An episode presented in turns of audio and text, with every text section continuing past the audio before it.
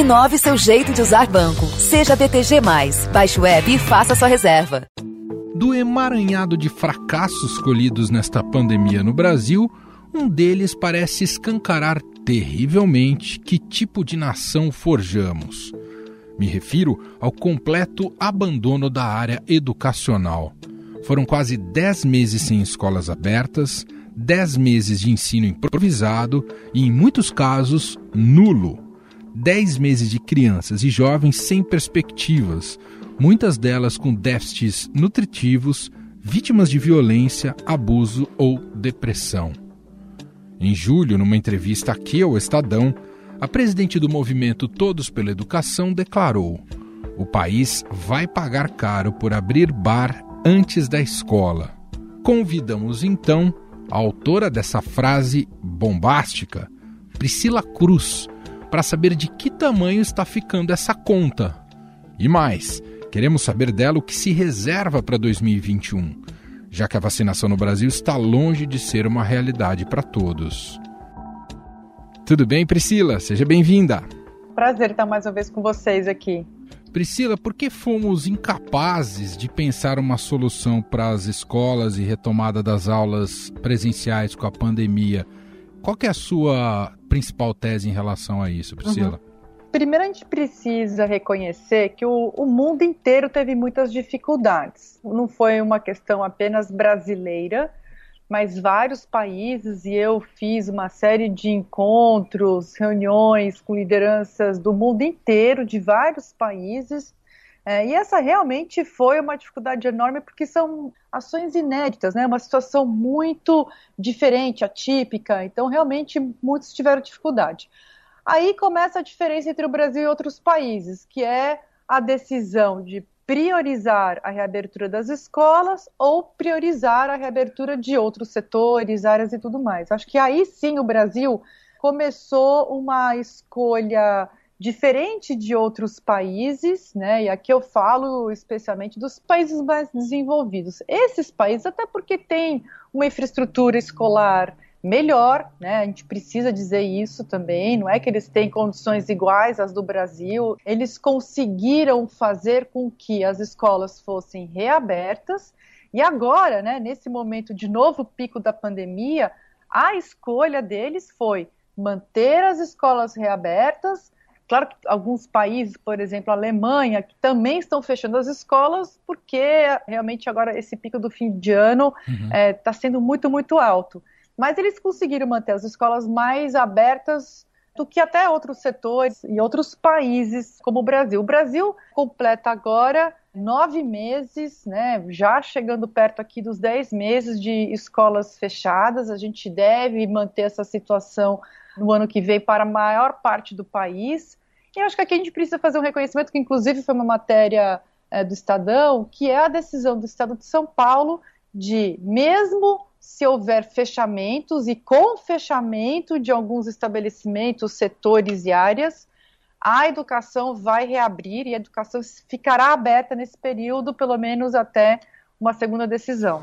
Para o governo do estado, as escolas agora são consideradas serviços essenciais. Por isso, vão abrir mesmo na fase vermelha, a de maior restrição do Plano São Paulo. Nós não podemos vincular a uma vacinação a volta às aulas. Nós temos que seguir monitorando, cumprindo os protocolos e voltar à educação. Se precisar fechar o resto, que se feche. Educação tem que ser prioridade no nosso país. Agora você me perguntou por quê, né, Manuel? Desculpa, eu não respondi. Por quê? Tem a questão da infraestrutura de fato. Uhum. Eu acho que aqui tem uma certa pressão, mas que outros países enfrentaram, que é a dos professores não quererem voltar ou voltar apenas com uma vacina. Também aconteceu em outros países, foi superado. Aqui no Brasil, por conta das eleições também, acho que acabou embolando muito o campo, né? Medo de greve, medo de uma resistência muito grande. E, por fim, a própria população brasileira não se coloca a favor da reabertura das escolas, né? Então, pesquisa após pesquisa vem mostrando que a maior parte da população, não todos, mas a maior parte acha que a escola tem que ficar fechada.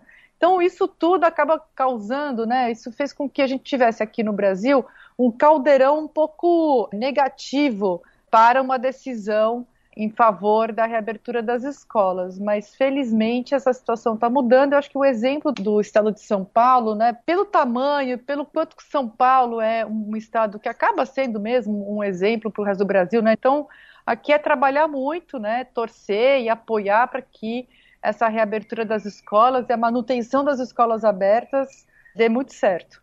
Muita gente colocou na conta de falta de lobby econômico, como se a área da educação não tivesse a mesma força, por exemplo, que os comércios no país, né? Muita gente fala ah, shopping aberto, etc e tal. Faz sentido essa correlação, Priscila? Olha, de fato as pessoas relacionam um pouco mesmo educação de qualidade para todos como uma causa econômica, de fato não só econômica, mas também de distribuição de renda, redução da violência, de taxa de homicídios, de uma participação cidadã mais qualificada, de uma democracia mais forte, até a própria saúde se beneficia muito de uma educação de qualidade. Então, a falta de uma consciência maior da importância da educação, apesar da educação ser sim uma área que sempre é colocada na retórica como algo muito importante, de fato, sempre, educação prioridade e tal, mas na hora do vamos ver, que é o que importa, né, na hora dos atos, das ações, a educação ela não é prioridade no Brasil. E isso a gente viu mesmo nessas pesquisas e na opinião pública, como o público em geral demandou mais o comércio aberto, outros setores acontecendo do que a própria educação. Né? Eu acho que ainda falta a gente ter prioridade mesmo para a educação, assim, realmente sair do discurso isso entrar na vida de cada um dos brasileiros. Não adianta. Enquanto a gente tiver uma retórica bonita, mas uma pressão, demanda, ações que não combinam com essa retórica, a gente sempre vai fracassar tanto na educação e, portanto, como país. Me diz uma coisa, Priscila, você tomou muita porrada por aquela declaração que você deu ao Estadão no auge da pandemia, o país vai pagar caro por abrir bar antes de escola? Tomei bastante. Bom, esse foi o ano das caneladas, né, Manuel? E é isso mesmo, porque é um ano difícil, é um ano que as pessoas ficam muito nervosas.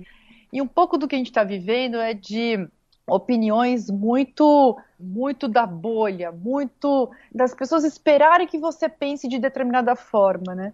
E esse tema da reabertura das escolas é um tema que também acabou sendo capturado por um discurso ideologizado. Por quê? Porque a gente tem uma polarização que coloca o presidente da República, a extrema-direita, os negacionistas num polo, que são aqueles que acham que, olha, tem que abrir tudo. No outro polo, aqueles que são pró-vida, pró-ciência e que têm uma posição de que a gente tem que ter os cuidados todos, a gente não pode negar que a pandemia está aí e tudo mais. E aí, quando a gente defende que, olha, é isso mesmo, a pandemia está altíssima, isso é fruto de uma negligência do governo federal gigantesca, isso é fruto de uma negligência da própria população, de todos nós, a gente também tem que reconhecer, olha, muita gente com máscara no queixo, falta de cuidado, o bar abre, vai lá, lota o bar, todo mundo sem máscara, aquelas cenas todas que a gente viu ao longo do ano, né, praia lotada, restaurante lotado, tudo lotado, parque lotado e escola vazia. Então, é um pouco assim, é como se a gente não pudesse ter uma opinião pró-vida, pró-ciência e pró reabertura das escolas. Uhum. É, então, um pouco do que eu defendi, olha que faz tempo já, né, Manuel? Sim. Que o Brasil, sim, vai pagar muito caro. E quem vai pagar mais caro são as crianças mais pobres. Por isso que a gente tem que fazer um esforço agora enorme para poder mitigar os efeitos todos, porque elas é que vão pagar com a vida delas. Essa é a nossa missão. Então, olha só, se é mais difícil aqui no Brasil reabrir escolas, e eu concordo com isso, né? O Todos para a Educação vem trabalhando muito forte com estados e municípios para poder fazer um trabalho de não só ter os protocolos, mas poder ter equipes que saibam implementar esses protocolos. Agora, se a gente sabe que tem essa dificuldade toda, então por que a gente não demanda, por exemplo, que as escolas sejam reformadas nesse período que as escolas hum, estão fechadas? Verdade. Por que, que a gente já não faz avaliações? Por que, que a gente já não começa a formação de professores? Por que, que esses preparativos todos para a retomada das aulas presenciais já não começam? como militante de décadas da educação, o que não pode, eu não admito, você não consigo admitir na minha cabeça, é a inação completa com essa desculpa, olha, não, a pandemia está muito alta, não dá para a gente pensar nisso agora. Assim, não dá, não dá. Essas crianças vão pagar com a vida delas essa nossa omissão, e é uma omissão de governos, mas a gente também, assim, botando um pouco a mão na consciência, será que nós da sociedade não estamos cobrando pouco? Uhum. Será que essa não deveria ser a grande bandeira da sociedade? Ver que crianças pobres, negras, periféricas, estão sem aula e que vão ficar 12 meses sem aula. O que, que vai acontecer com essas crianças? Você consegue dimensionar para a gente, ô Priscila, o tamanho do prejuízo e o que vai ser dessa geração da pandemia sem aula e sem escola e sem retorno às escolas? Um dimensionamento mais preciso, não, Emanuel, porque como essas crianças estão em casa, né, grande parte delas, o ensino remoto muito insuficiente, o ensino remoto onde ele chegou, o aproveitamento muito baixo. A gente está vivendo também um período agora de burnout, né? As crianças já não aguentam mais esse ensino remoto, fica entrando em link. Então, assim, mesmo aquelas que tiveram acesso, que a rede de ensino teve um provimento nesse sentido, que tinham acesso em casa e que tinham até ambiente para estudar remotamente em casa, essas crianças elas foram perdendo ao longo dos meses esse vínculo com a escola.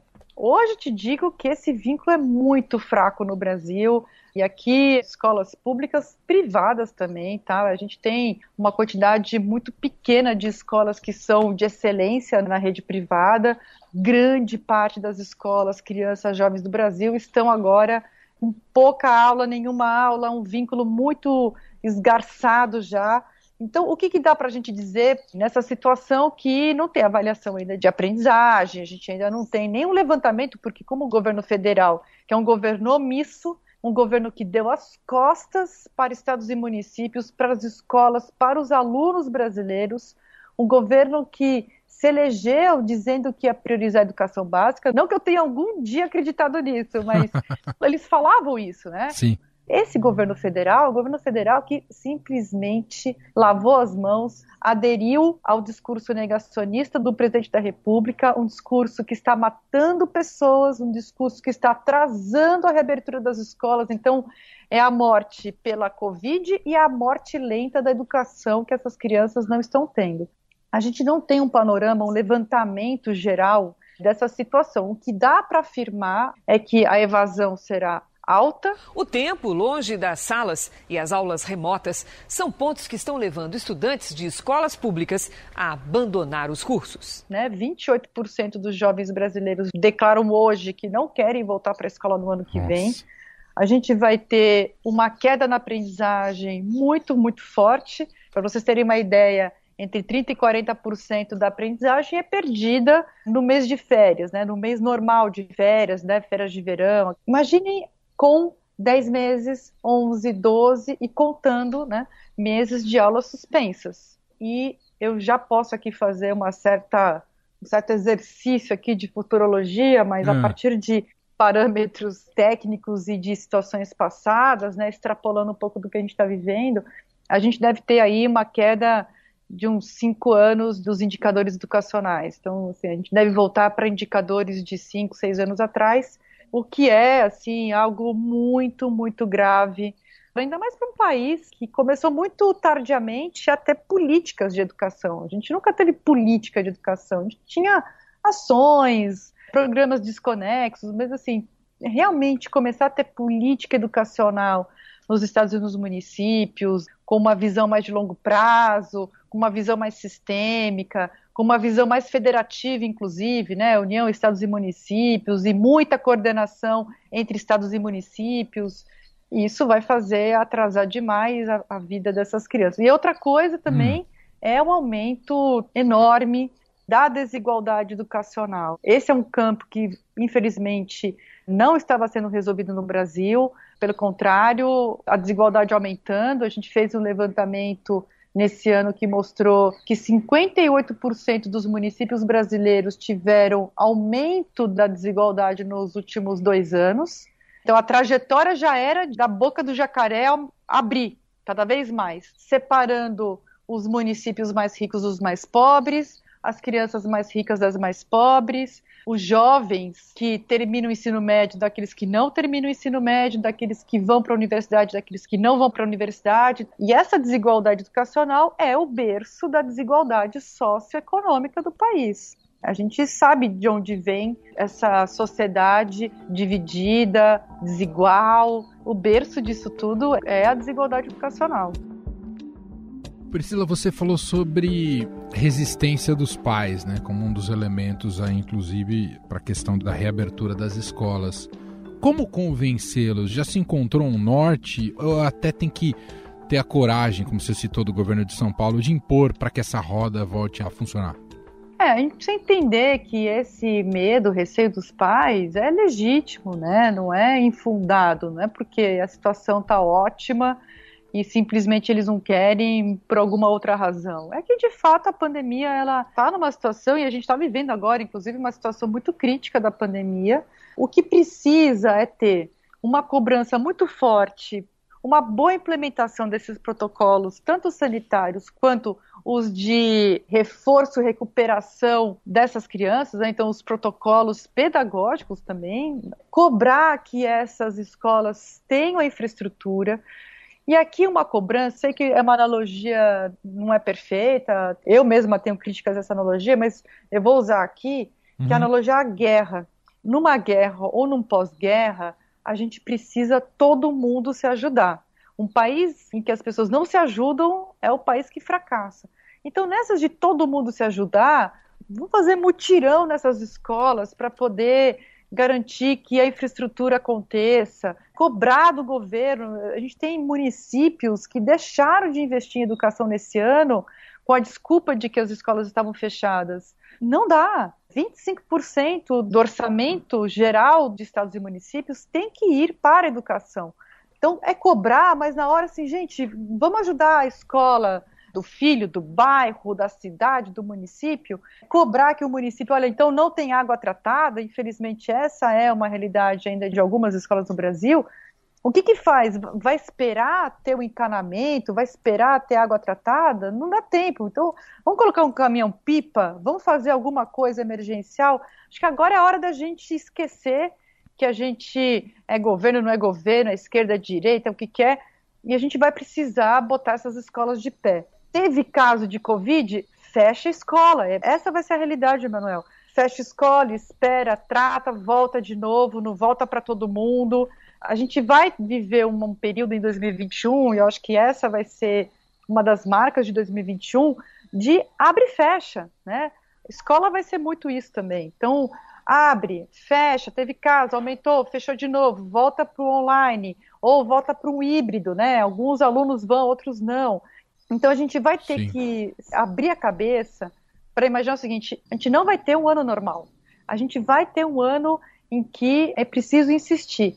E acima de tudo, se precisar fechar todos os outros setores para a escola ficar aberta, essa é a melhor opção que a população brasileira pode apoiar num período em que a gente precisa tanto se reconstruir como sociedade, como país, e sempre pensando naqueles que mais vão pagar com as suas vidas, que são as crianças mais pobres. Você já deve ter ouvido muito, né? E é uma narrativa corrente de só mando meu filho para a escola quando tiver vacina.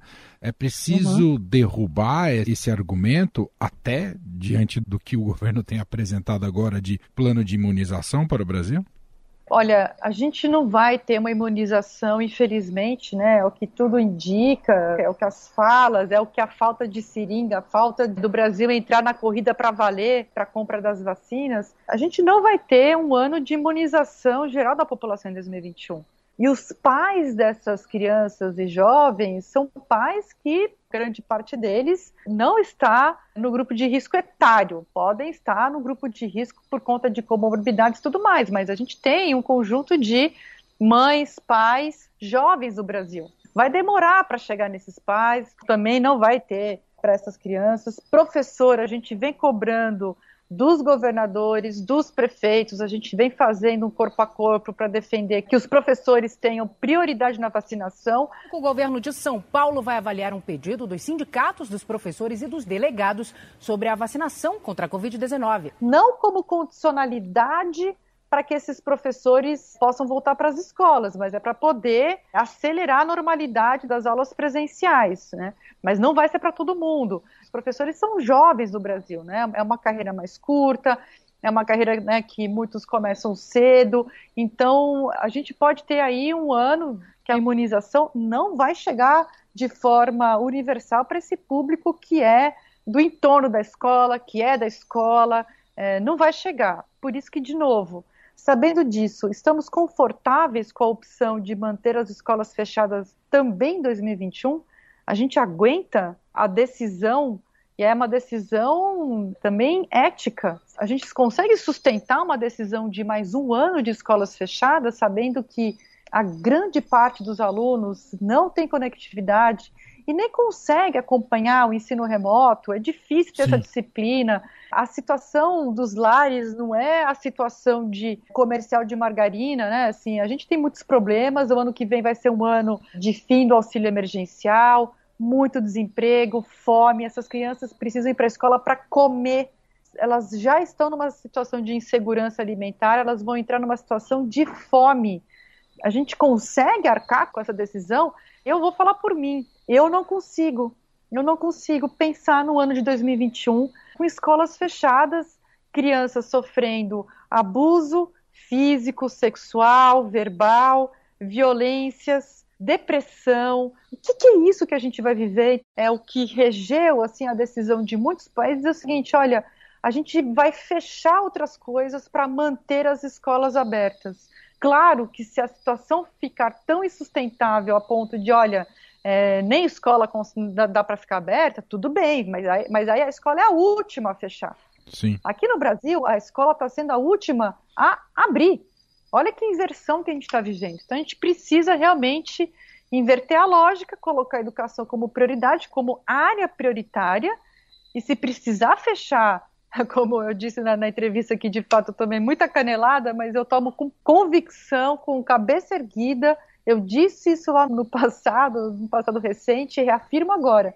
Essa opção de reabrir outros setores em detrimento da educação, eu escolho deixar a escola fechada para poder abrir outros setores, porque essa é a escolha que a gente fez.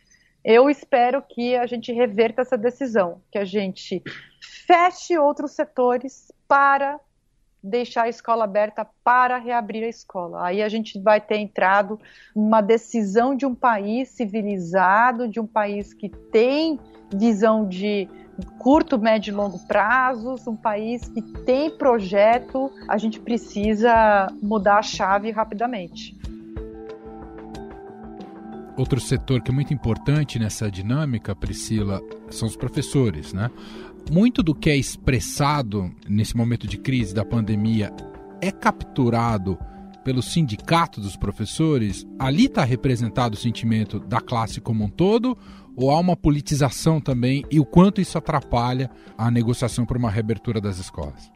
Tudo muito politizado no sentido de político partidário, né? De você ter ali oposição ao governo ou apoio ao governo. Tem isso sim. Os sindicatos, eles têm, obviamente, e que bom, uma legitimidade que a gente precisa respeitar. Eles respondem por uma parte mas eles não respondem pela maioria dos professores. Né? A gente precisa ouvir os professores, além dos sindicatos. Os sindicatos a gente tem que ouvir também, mas os sindicatos eles não são o equivalente à totalidade dos professores. Né? Eu venho conversando com professores ao longo desse ano todo, muitos professores entendendo e muito solidários a uma situação gravíssima dos seus alunos querendo voltar, entendendo que é importante, inclusive desde que os governos façam a sua parte, porque a pauta da reabertura não é uma pauta simples, simplista e unidimensional, né? Então, abre escola e pronto, acabou. É, é um monte de coisas, processos, procedimentos, ações que precisam ser implementadas para a reabertura das escolas. Não é a reabertura a qualquer custo, de jeito nenhum. Então, esses professores que são cientes dessa situação muito calamitosa, triste das crianças brasileiras que estão sem as aulas presenciais, eles cobram as providências e não escolas fechadas. Aqui tem uma diferença, e é uma diferença nada sutil. Uma coisa é você cobrar dos governos, olha, eu não quero a reabertura. A outra é, eu quero que você tome as providências para que as escolas sejam abertas. Sem dúvida. É totalmente diferente. A gente vê, sim, infelizmente, os sindicatos no primeiro grupo é não queremos a reabertura.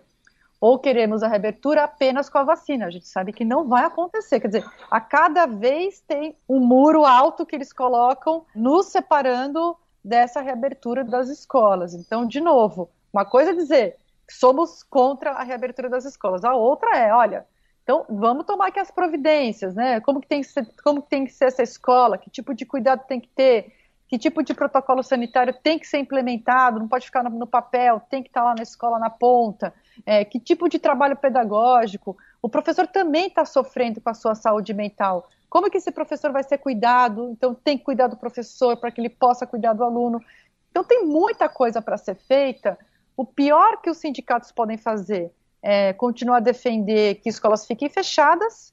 Isso gera um certo relaxamento das providências por parte do poder público. Bom, o professor não vai voltar, não adianta nem fazer nada. Então, assim, as famílias também têm que passar, engrossar esse, essa voz de que, olha, precisa reabrir, a gente precisa dar prioridade para essa reabertura e para manter as escolas abertas.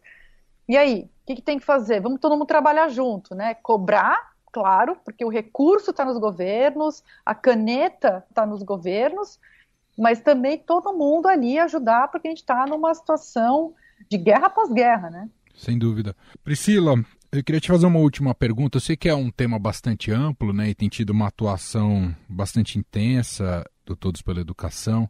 Mas eu queria te ouvir que saldo você pode nos fazer até agora sobre o debate em relação ao Fundeb. Foi aprovada hoje na Câmara a regulamentação do Fundeb, que é a principal fonte de financiamento da educação básica. A aprovação foi por ampla maioria, 470 votos contra 15. O texto que regulamenta o Fundeb ficou do jeito que saiu do Senado, sem repasses do fundo para escolas privadas, filantrópicas e ligadas a igrejas. Eu me recordo, até em conversas passadas com você, do atraso do Brasil em se debruçar sobre esse tema. Veio tarde, mas veio de maneira positiva ou negativa?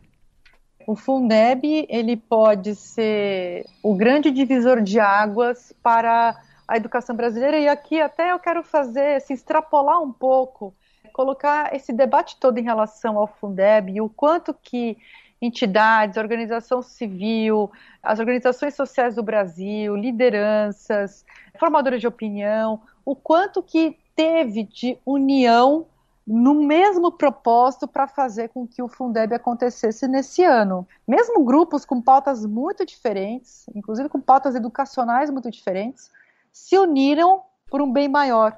A aprovação do Fundeb ele é o resultado de um amadurecimento nesse setor educacional e eu fico assim, apesar de, de ter sido um ano tão difícil, né, e com muitos momentos de angústia, a aprovação do Fundeb realmente é um marco. Se a gente conseguisse pegar isso como exemplo, né, extrapolar essa experiência e colocar para outras áreas, né, para a defesa do meio ambiente, para a defesa da democracia, para a gente poder superar tantos retrocessos que o Brasil vem vivendo nesses últimos anos, se a gente realmente colocasse de lado as diferenças e nos uníssemos em relação àquilo que é muito mais importante, que são conquistas históricas, que é o avanço no campo do desenvolvimento social, da, da redução da desigualdade, que é algo assim completamente surreal no Brasil. Se a gente realmente conseguisse olhar para essa experiência do Fundeb e dizer, olha, é possível. Né? A gente teve partidos, né, lideranças políticas completamente diferentes, unidas no propósito de aprovar um Fundeb mais redistributivo. Não é pequeno isso, Emanuel, porque a gente tem visto, inclusive, nas discussões de reforma tributária, uhum. nenhum ente da federação quer perder recursos. O que, que é o Fundeb? O Fundeb é entes da federação abrindo mão dos seus recursos recolhidos por seus impostos para transferência para entes da federação mais pobres. Isso é o Fundeb.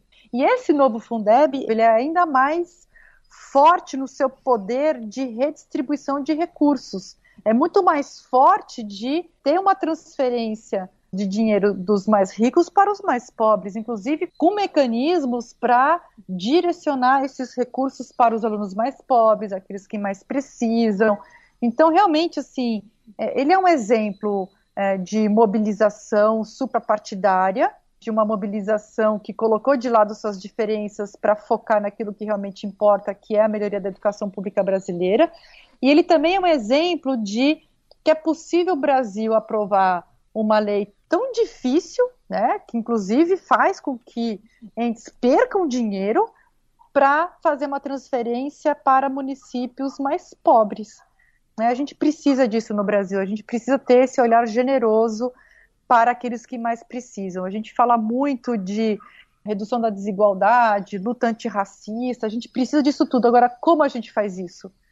Dando mais para quem mais precisa. Perfeito. Não adianta a gente tentar só ficar na retórica, na luta do Twitter. Isso tudo adianta muito pouco. O que a gente precisa é de ações concretas que direcionem mais recursos, mais esforços para os que mais precisam.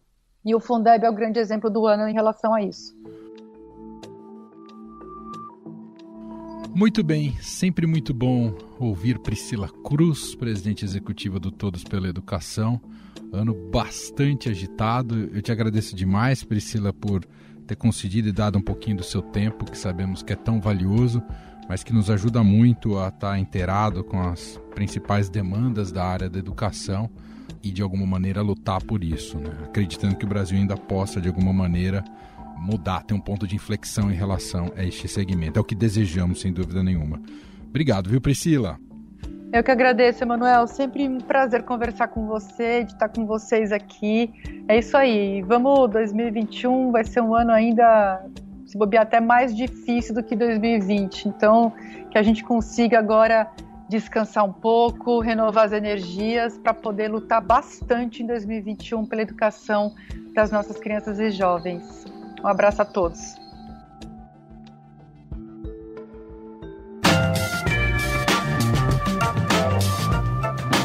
Estadão Notícias desta segunda-feira vai ficando por aqui. Contou com a apresentação minha, Emanuel Bonfim, produção de Bárbara Rubira e montagem de Nelson Volter. O diretor de jornalismo do Grupo Estado é João Fábio Caminoto. Mande seu comentário e sugestão para o e-mail podcast@estadão.com. Um abraço para você, uma excelente semana e até mais. Estadão Notícias. Inove seu jeito de usar banco. Seja BTG. Baixe o app e faça sua reserva.